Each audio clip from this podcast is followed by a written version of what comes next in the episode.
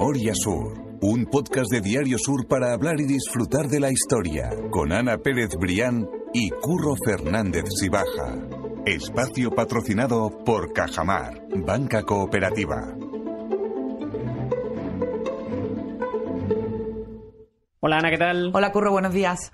Hay muchas veces que pienso en cómo tenemos que organizar los podcasts, porque hay algunos que son más de eh, personaje, otros que son más de historia de barrio, pero a mí eh, un episodio como el que vamos a grabar hoy me gusta mucho porque son de ponerte los auriculares y, Y poder hacer paseando, exactamente sí. y poder hacer el podcast Son los paseando. podcasts de ruta. Exactamente. Y yo creo que son podcasts de verdad muy entretenidos. Y hoy además tenemos una invitada absolutamente eh, perfecta para la ocasión. Y es Y además que nos vuelve a visitar de nuevo. Vuelve- Y nos gustó tanto y funcionó además también en la primera vez que estuvo con nosotros. Eso, que fue Navidad. bueno, la hemos secuestrado otra vez y aquí la tenemos a nuestro lado en Memoria Sur. Di lo que te he cortado. Eso es ¿quién- nada, nada. Y es estamos? Fanny de Carranza. Fanny, ¿qué tal? ¿Cómo estás? Pues muy bien, muy contenta de estar con vosotros.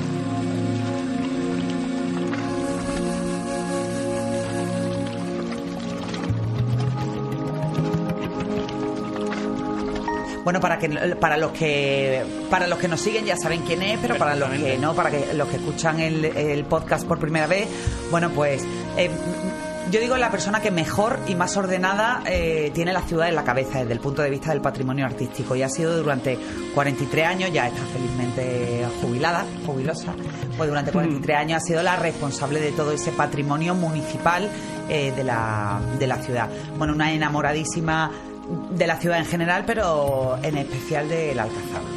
La Alcazaba tenía su despacho allí, bueno, el despacho una envidia para todos los que hemos tenido oportunidad de visitarla y de disfrutar de esas vistas. Y bueno, y hoy está ya en el, en el otro, en el primer podcast que estuvo con nosotros, pues si no estuvo hablando de esa experiencia como eh, responsable de la sección de patrimonio histórico del, del Ayuntamiento de Málaga. Y hoy nos va a hablar de una parte muy específica de ese patrimonio, pero que es absolutamente deliciosa y viene eh, con motivo de un libro que ha publicado que se llama Guía de las Fuentes Histórico-Artísticas de Málaga y bueno, y recoge eh, específicamente eso. Las fuentes eh, de Málaga, muchos, eh, bueno, pues tenemos en la cabeza el, el Sota Caballo y Rey, ¿no? Pues a lo mejor la fuente de las Tres Gracias, la de Génova y la de las Gitanillas, pero Málaga tiene una riqueza espectacular que Fanny de Carranza, bueno, pues se ha dedicado a ordenar, a, a catalogar y a servirnos en una guía que ahora nos va a hablar ella de cómo, cómo podemos adquirirla, cómo podemos comprarla, que la presentó hace unas semanas y que, y bueno, y que desde aquí yo recomiendo porque es una auténtica joya. Está muy bien estructurada porque además se divide en Sí. cuatro rutas y, y bueno, y como tú decías al principio, Curro, esto es un podcast para, para recorrer con, con cascos esa ruta, eh, en la oreja los cascos y en la mano la guía porque va a ser una experiencia absolutamente inolvidable. Fanny, eh, un regalo de nuevo tenerte aquí con nosotros. Muchas gracias, eso es lo que me gustaría, que se fueran las familias con los niños a verlo. El texto es un texto sencillo en español, pero tiene una pequeña parte que está eh, traducido al inglés, porque la guía está orientada fundamentalmente a los malagueños. Pero hay también una parte para los que vienen de fuera y sobre todo para los extranjeros que no se queden con las ganas de conocer cuando estén delante de las fuentes qué es cada una de ellas.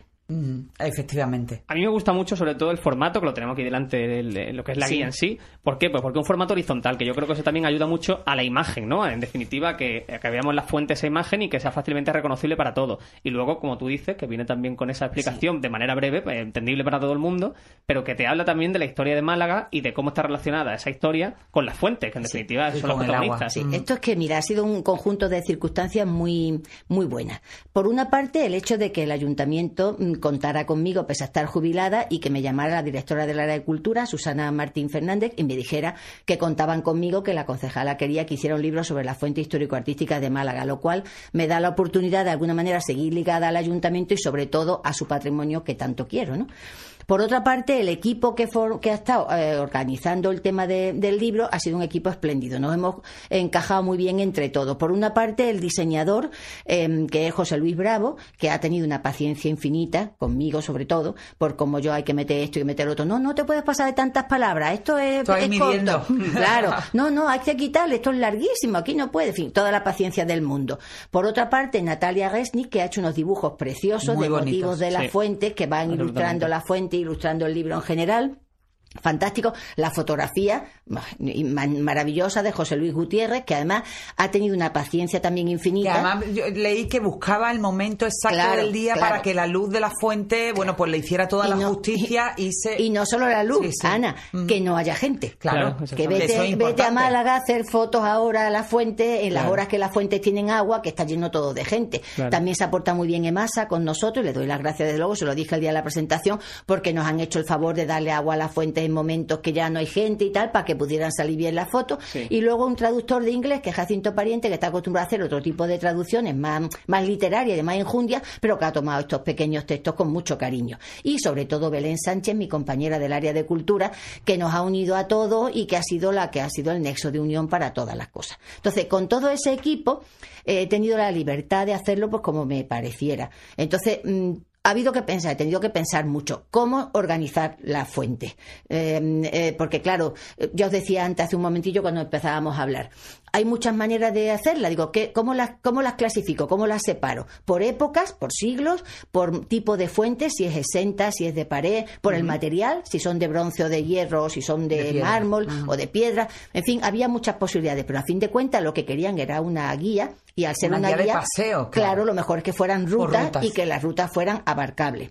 Entonces, con esa premisa y el mapa de Málaga por delante y viendo las fuentes que hay, que las conozco de sobra, pues han salido cuatro rutas muy bien organizadas. Eh, el río Guadalmedina sirve de límite. La primera ruta va por debajo de lo que sería la ciudad musulmana, es decir, la línea de la costa desde el río Guadalmedina hasta el Palo. Y ahí salen 11, 11 fuentes, que luego las podemos comentar. La segunda ruta va en el interior de lo que es la Medina musulmana, interior de las murallas, y también salen 11, porque he metido las que están dentro de la Alcazaba. Centro histórico, Centro histórico, metiendo también las que están dentro de la Alcazaba. Y la tercera ruta, por encima de la muralla, siempre el río de límite y llegando hasta la Fuente de la Reina, que tanta importancia tiene. Exactamente, entonces llegando hasta arriba. Y la última ruta, que es la cuarta, va del río a mano izquierda, digamos, si miramos para el norte, decía Málaga Oeste, que aunque es una zona muy grande y tiene muchas fuentes, digamos, de carácter histórico-artístico solamente salen siete.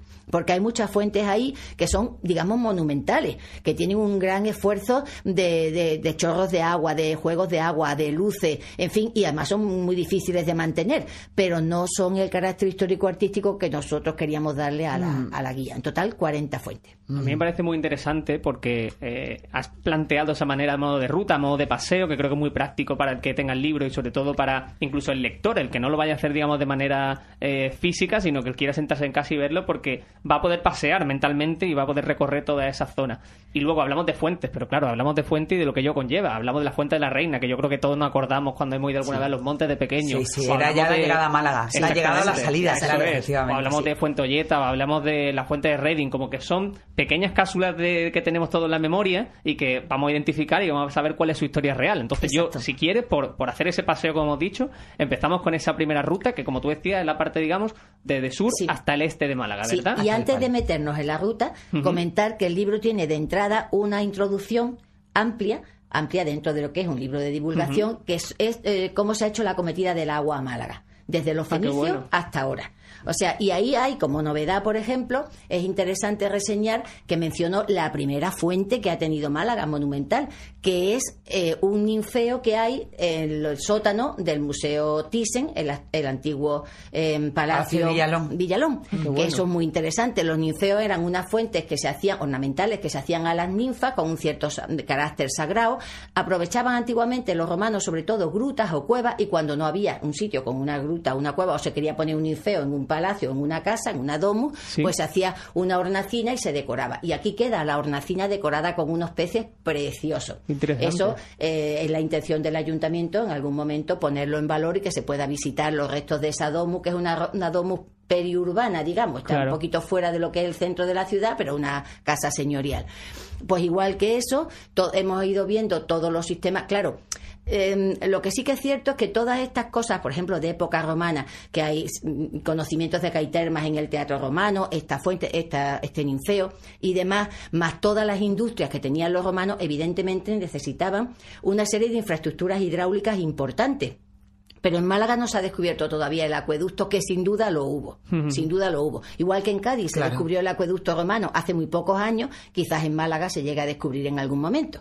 Lo mismo pasa con las infraestructuras hidráulicas que ¿Por dónde tuvieron los podría árabes. estar, Fanny? Perdona que te interrumpa. ¿Hay algún tipo de, de, de teoría sobre por dónde podía Pues discurrir mira, ese sí. acueducto Mm. teniendo en cuenta cuál, es- cuál era el trazado de la ciudad en Sí, aquella el- época? el- el- la teoría fundamental es que podía tener algo muy similar a lo que tuvo la Fuente del Rey o incluso del Almendral del Rey, de la Culebra, o sea, de la parte alta del Guadalmedina, la Fuente del Rey de Churriana. Pero por ahí, porque uno de los arquitectos que hacía parte de ese trazado mm, decía en sus en sus restos que había encontrado restos de piletas, de, de- de pilares mm, romanos. Pero igual que se arruinó ese acueducto, el de la Fuente del Rey, con las avenidas del río, el puente nunca llegó a superarlo, etcétera, debió pasar lo mismo. En época árabe, no sé si llegaron a utilizar algún resto romano antes o ellos organizaron otro sistema de acometida de agua, pero evidentemente la ciudad tuvo que tener acometida de agua Claro. importante. Sabéis, conocéis de sobra que hay unas termas muy importantes debajo de- del jardín del Palacio de los Condes de Buenavista, el actual Sí, Museo Picasso. Eh, habrá, hay más termas por la ciudad, o sea, más baños, no, no termas, baños, baños árabes. Y evidentemente las curtidurías, la- la- las piletas de salazones anteriores romanas, eso necesitaba mucha agua. Claro. Y no vas a traerla desde río eh, acarreando, que también es un sistema. Tuvo que haber, pero de momento no nos queda nada. Los primeros restos que quedan son los restos del almendral del rey que era la primera parte de acometida, so- que eso ya de 1500 y pico se empieza a traer el agua del almendral del rey y de la fuente de la culebra, le llamaban las aguas del almendral, y luego el, el- el- la- el puente del rey, la- el acueducto de la fuente del rey, que queda todavía el arca de distribución en Churriana, y el resto del acueducto que son los arcos de Zapata. Sí, sí, sí, sí. Eso todavía, una parte de ese acueducto sigue en uso para el riego. Eh, y eso tiene mucha importancia por una cosa muy curiosa, verás. Resulta que mm, Málaga no tiene buenas condiciones para almacenar la harina. Se pone muy húmeda y se estropeaba la harina. Entonces, lo tradicional era que la harina se moliera en los molinos de Torremolino, que tenían unos manantiales de agua tremendos que servían para Arroyo de la miel. para sí, para moler todo esto. Y se traía la harina a diario a la ciudad de Málaga. Cuando había una crecida del río, del Guadalhorce, no podían atravesarlo por las vaguadas o por los pasos o por los puentes mm, provisionales que tenían y había carestía de pan esos días en la ciudad. Entonces era uno de los temas que ta- tanto el acueducto de San Telmo llegó a solucionar porque ya fue- se hizo el acueducto con Molinalario, que tú has hablado muchas veces Se de él. canalizó de alguna Sí, manera Se esa- canalizó claro, claro. y además se hicieron varios molinos en el camino para que se pudiera moler con, aprovechando claro. la traída del agua de- del acueducto. O sea, se habla de la Fuente del Rey, se habla del acueducto de San Telmo y luego se habla de la cometida del agua de Torremolino, que es cuando de verdad, por Qué bueno. primera vez, O sea, el hecho de que lloviera mucho en la Pues- ciudad lo que hacía era la ciudad privarla de pan. Exactamente. Exactamente. Tenía un problema muy importante por, por eso. Y el agua de Torremolino es la primera vez que por fin la ciudad tiene sensación de que sobra el agua, que es cuando entonces el ingeniero José María de Sancha compra la primera fuente exclusivamente monumental, que es la fuente de las Tres Gracias. Pues ya hablamos de ella, pero fue con- por ese motivo. Y otra cosa curiosa es que el agua de Torremolino se trae en dos tandas. La primera en 1876, que esa foto que habéis comentado algunas veces, tan famosa, que sale un surtidor muy grande ahí donde la, la hermanita de la, la explanada de la estación, sí. y que llega y suministra agua a toda la ciudad, aunque no sea el, el la de la En el asilio de San las De los Eso Pobres, es, que hay una foto muy famosa en el ayuntamiento, muy bonita. Y la segunda acometida es 1926 y el agua llega hasta el palo. Ya por fin llega hasta el palo. Y ahí yo me acordaba, me vino a la cabeza el día de la presentación, en mi casa, mm, yo, nosotros vivíamos en Pedregalejo en una casa mata, y todas las casas matas de allí, más grandes y más chicas, todas tenían pozo. Pese a estar muy cerca del mar, eh, hay muchos veneros, que sabéis que el agua en Málaga tiene un freático muy alto, y allí se, sa- se- eh, hacía, abrías el pozo y enseguida había agua. En mi casa no, bebíamos de ese agua, un agua durísima, malísima, que todos los vasos se ponían llenos de cal, en fin, bueno. Pero nosotros veníamos de la playa, mis hermanos y yo, y lo típico en aquella época era que te enjuagabas en el jardín Total. con la manguera o con lo que fuera, te quitaba el alquitrán de los pies y luego ya entrabas a comer. Y el Bueno, alquitrán. sí. Madre mía, ¿os acordáis Sí, sí, del alquitrán sí, en los pies? En mi casa que había se en el- quitaba en con escalón- No, nosotros Y con, con aceite. Con En el escalón sí. había una lata y dos trapos viejos Sí, para, sí. con Para aceite quitarte, usado ¿no? para quitarte las Claro. manchas. Bueno, pues entonces mi madre, no cuando nos enjuagábamos en el jardín, dice, niños, no cojáis el agua de Torremolinos que se paga.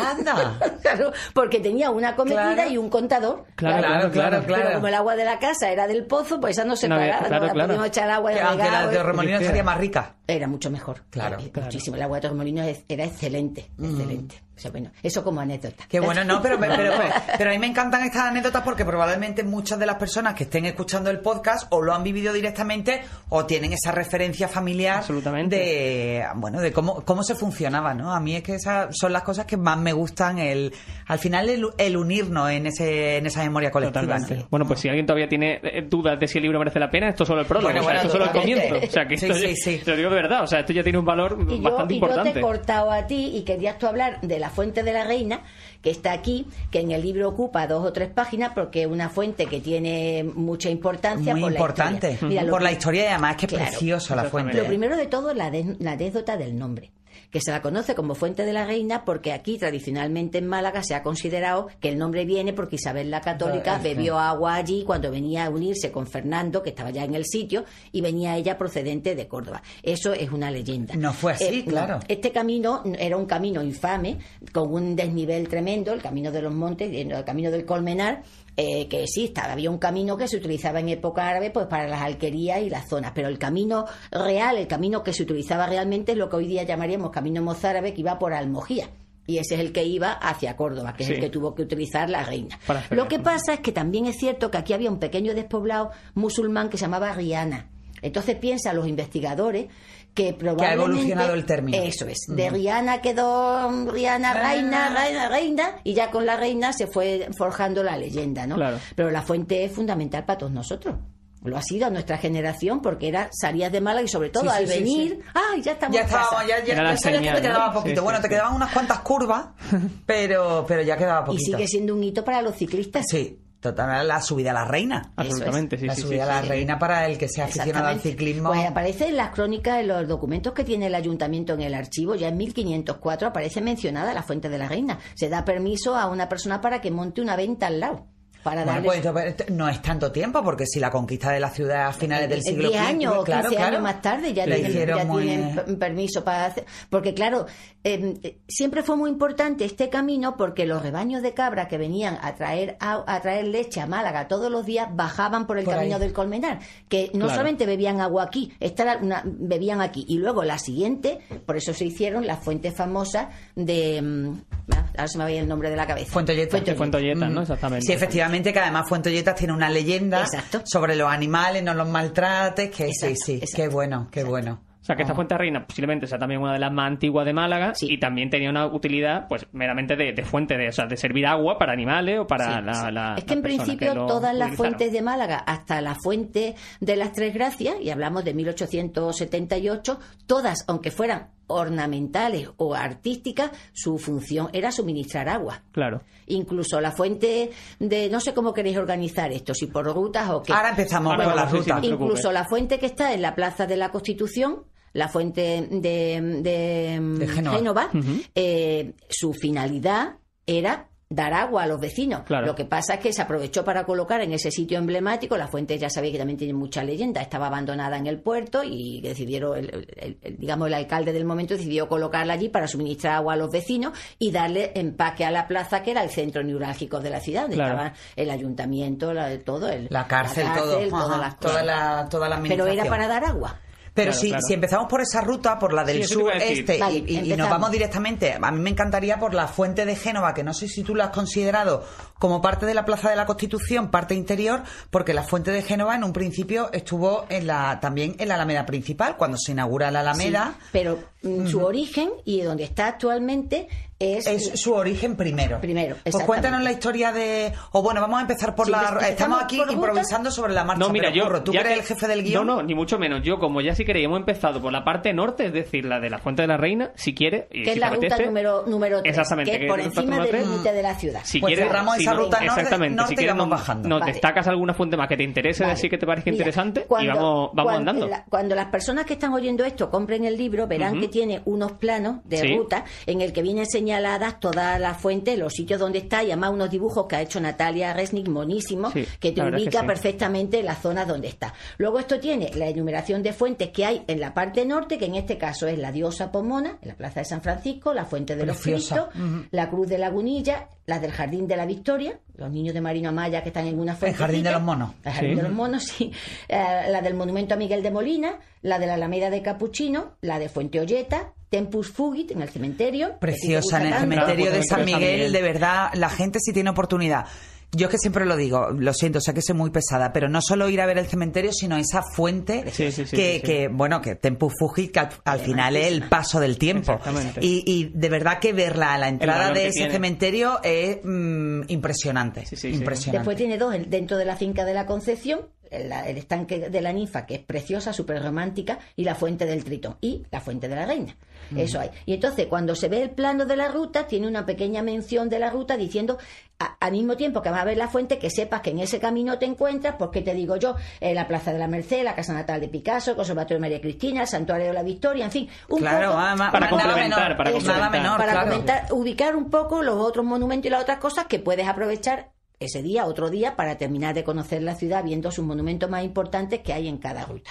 Qué bien. Pues mira, yo por, por decir una así al azar, la fuente de Tritón, que está dentro de- del Jardín La Botánico fuente de del Concepción, Tritón. a mí me llama la atención porque es la figura de un niño, digamos, Sí, no es la figura, sí, digamos, de... Sí, mira, y, a- y además mm, aprovechamos para comentar con otra. La fuente del tritón es, eh, de un tema clásico, helenístico, y siempre suele ser un niño que a veces le ponen unos cuernitos y una colita de pez, que por eso es un dios tritón Eso niño, es. jugando con algún elemento marino, ya sea una caracola, ya sea otro pez. En este caso lo que está es sujetando un pez, lo aprieta y sale por la boca del pez el chorro de agua. Está en el centro de un estanque redondito, muy romántico el sitio, con la vista al fondo de todo, de todo el paisaje mm, que tiene la finca de la Concepción. Es de 1877, es ornamental, hecha para la finca y es de esta cosa que no puedes dejar de ver. Y ya que estamos en la finca, la otra fuente que tiene la finca de la Concepción, el jardín botánico, es preciosa, es mucho más moderna, que es la fuente de la ninfa, que es muy curiosa.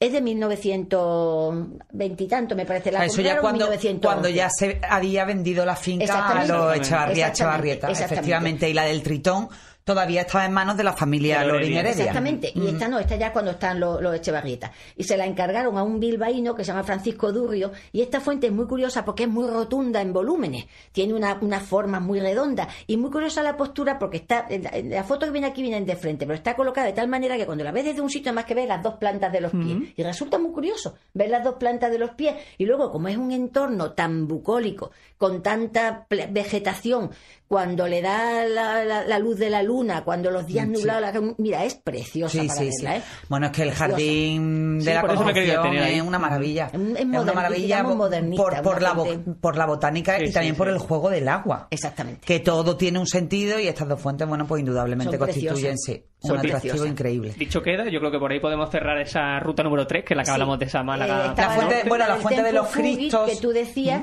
que está está en, en, en esta zona, en esta en esta ruta Y la fuente de los Cristos, que sé que es tu debilidad, es una de las que Fuente más de te gustan de Málaga es de la y una de las que de más has sufrido, Fanny. Exactamente, pero esa es de la ruta que está en el interior. Ah, de la ruta ciudad. del interior, De esta pensaba está la que que, era. a ti te gusta, de Fuente Olleta, Sí. la que tiene su cartel de no maltrates a los animales, y otra que también te gusta a ti muchísimo, que es la Fuente de la Alameda de Me encanta. Bueno, como, ve- como, eh, como verá todo el mundo, ya Fanny, Fanny y yo, como nos conocemos bien, ya Fanny sabe lo que más me gusta, lo que, bueno, paso por gustos, encima, sí, sí. pero sí, sí, mi debilidad de Fanny las conoce perfectamente. Y una que hay en esta ruta que es un poco, un poco Diferente. em, diferente y sobre todo incomprendida, porque no se conoce el sentido que tiene, es el monumento Fuente a Miguel de Molina. Sí. Que esto, em, la escultura es desuso de Marcos. Es la cara de Miguel de Molina en positivo y en negativo metido en un rectángulo y está colocado esos dos rectángulos de piedra sobre una pared vertical de acero por la que corre el agua. Entonces, ese, ese sentido de fuente y el correr el agua lo que simboliza es lo que separa a Miguel de Molina de su tierra natal porque murió al otro lado del océano. Digamos, es como Ah, el bueno, océano claro. que separa a Miguel de Molina pues de su eh, tierra. eh, eso no... Por eso tiene ese, Nunca ese lo... sentido. Claro, claro, claro. Exactamente. Ah, Pues muy Qué bonito. curiosa, sí, es una Sí, fuente pues diferente, sí. que mm, vamos, ya digo que el texto es cortito porque no se podía, me, me- me tenían con la espada de Damocles que no hablara demasiado, ya sabéis que yo hablo. eh, Por eso te hemos traído aquí, para, para que puedas hablar todo lo que no has podido contar en el libro, Fanny. Entonces, bueno, ya está. Esa ruta, si queréis, ya la damos por terminada. No, es muy interesante. Está, está la Fuente de los Cristos, es una preciosidad. eh, eh, la Fuente de los Cristos Empe- Vamos al interior ya, ¿no? Vamos, a mira, la, a Fuente de los Cristos está Sí. todavía en la, en la ruta 3, que es la que está por encima.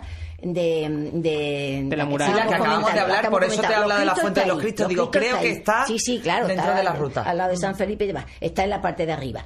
Esta fuente es, bueno, excepcional, sobre todo porque se conserva in situ y con la misma función que tenía desde que se construyó. Dicen que la obra la hizo probablemente Martín de Aldehuela, mismo que había hecho todo el El acueducto. acueducto de San Telmo, Su finalidad es dar agua a los vecinos de la zona. Es preciosa la fuente, precioso el pilón y todo lo que sobra se canaliza y va a parar a la huerta del convento que estaba detrás para, para el riego de- del convento.